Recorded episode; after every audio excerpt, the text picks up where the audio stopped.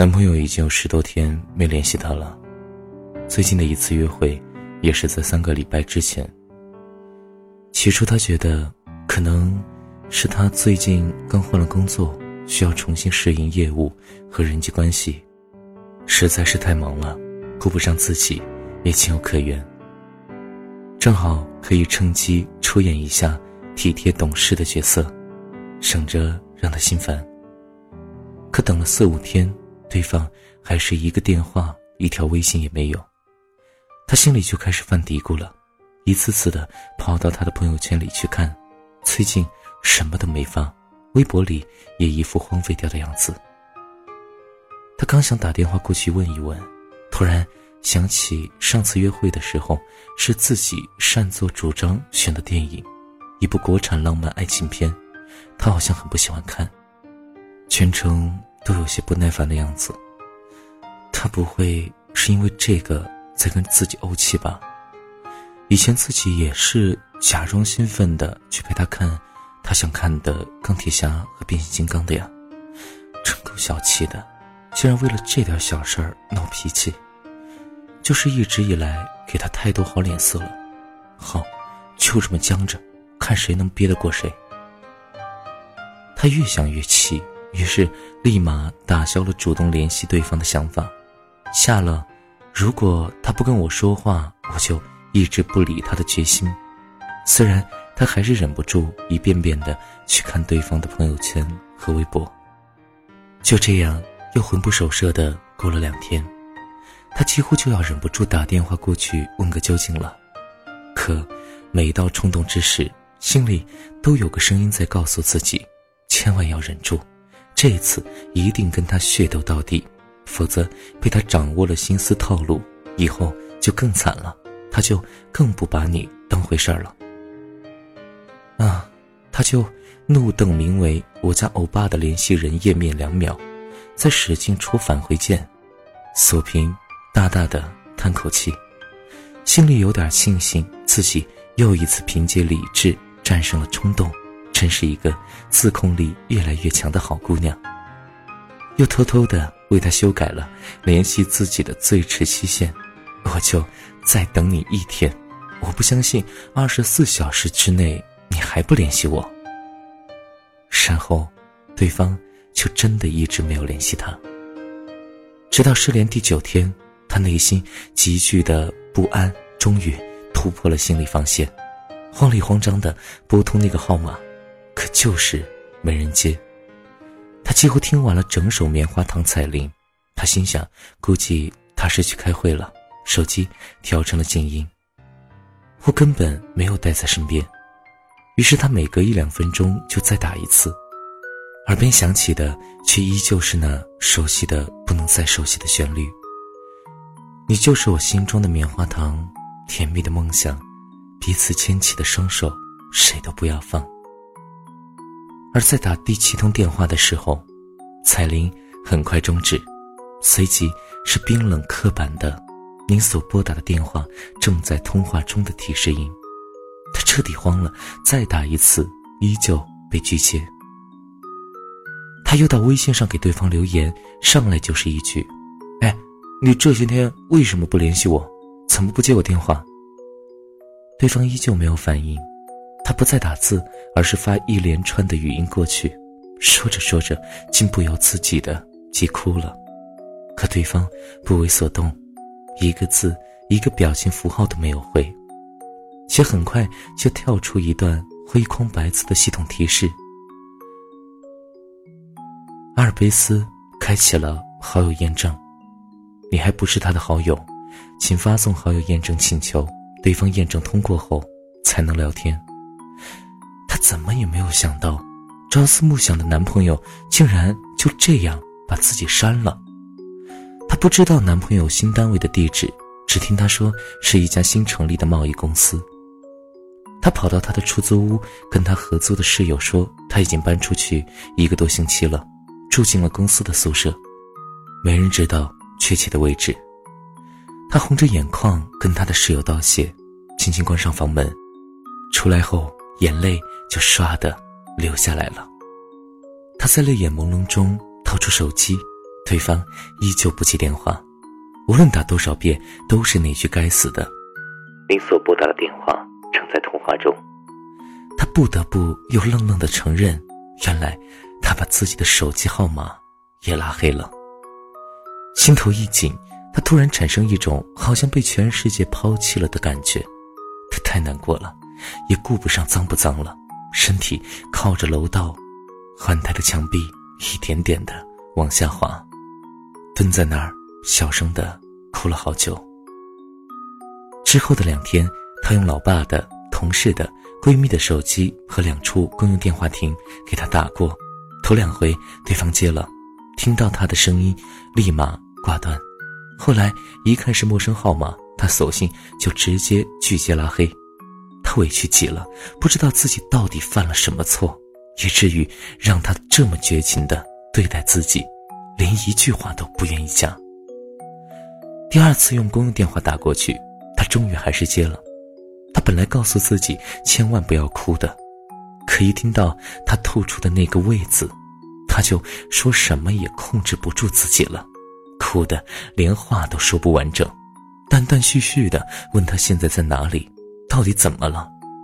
电话那头就沉默，又突然插话似的说了句：“别哭了，你不觉得烦吗？你怎么就不能明白呢？烦。”怎么就不明白呢？他刚想追问他是不是喜欢上别人了，为什么会觉得烦呢？听到他自言自语的说了句：“好了，不说了，别打了。”然后就又把电话挂了。他再打就打不通了。他再也没有联系过他，彻底从他的世界里消失了。他不知道事情为什么会发展成这样，即便过了很久。也依然想不通对方到底想让自己明白什么，他设想了很多种可能，悲伤的、玩笑的、欲言又止的、言不由衷的，可由于始终没有从对方口中得到确切的答案，他宁愿相信他是被非法传销组织控制了，怕拖累自己，他是想独自拼搏两三年，混出个样子再回来娶自己，也不愿意承认他有了别的女人。他就是不爱我了。像这样莫名其妙的分手过程，在生活中其实并不少见，有的还比较循序渐进，会预设一个逐渐冷漠的过程；有的却毫无征兆，像一首钢琴曲戛然而止，让人想不通，缓不过神。那些消失的爱人，通常以男人居多，他们或是为了保全某种莫名的自尊。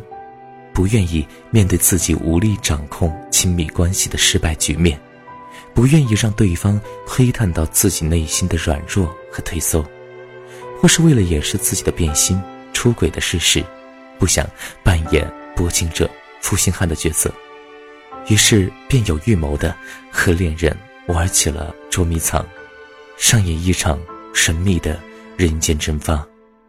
更有甚者，即便自己想甩掉对方。也绝不会直接提出分手，而是以各种明知对方难以接受、会引发矛盾的方式把对方逼疯，再等对方自己滚蛋，以此逃脱分手的责任，免于背负骂名。可偏偏绝大多数女人在感情中都尤为注重仪式感，开始的时候要有确定恋爱关系的告白，结束时也要亲耳听到对方说出那句“我们分手吧”。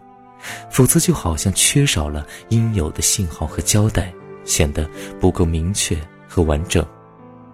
也正是由于这种不确定、不完整，如此被甩的女人们，本着对爱情的执着和乐观，出于感性多思、犹豫不决的本性，往往觉得事情尚且存在回旋的空间，期待着柳暗花明的局面出现。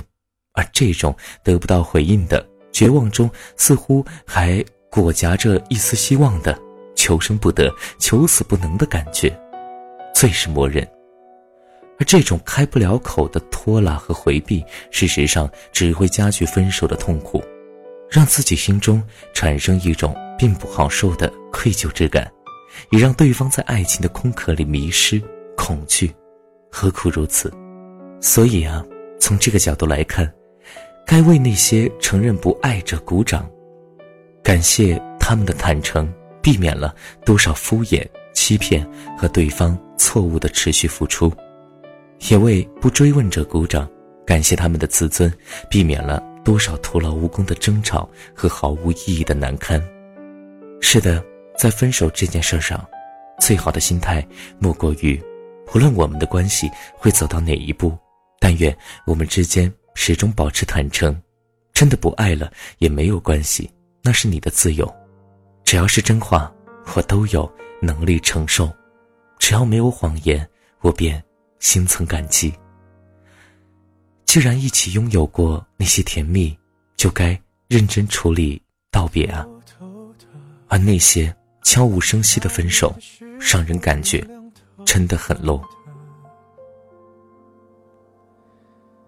慢慢的，街上的人群慢慢安静了，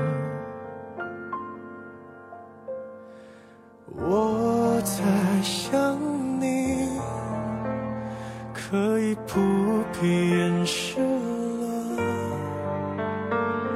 那雨会停的，就随你去了。雨还在下，像在说话。它敲我的窗，叮叮当当。的季节，勉强不如放下。雨还在下，你听得见吗？是我的思念，滴滴答答，滴入你的心，就会想起我。还在下，像在寻你，它敲我的窗。找不到你，这样的季节就会特别想你。雨还在下，你仔细听啊，是我的思念，哒哒，滴入你的心。告诉你，我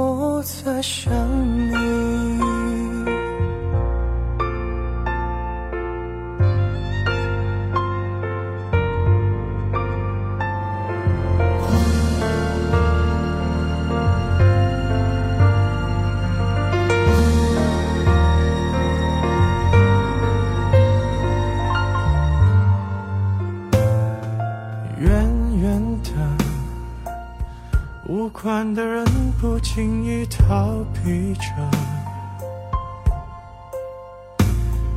轻轻的，像不像话题被谁提起了？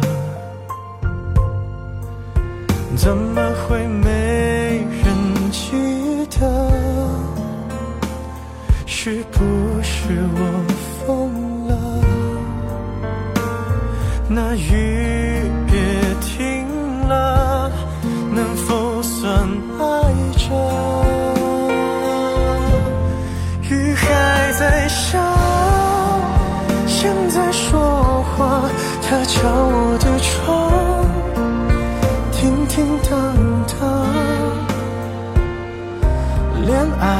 季节，勉强不如放下。雨还在下，你听得见吗？是我的思念，滴滴答答，滴入你。的心就会想起我，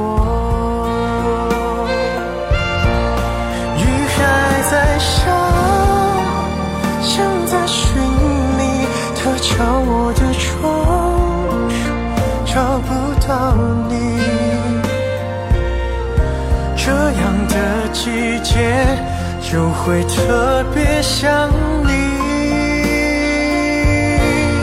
雨还在下你仔细听啊是我的思念滴滴答答还能去哪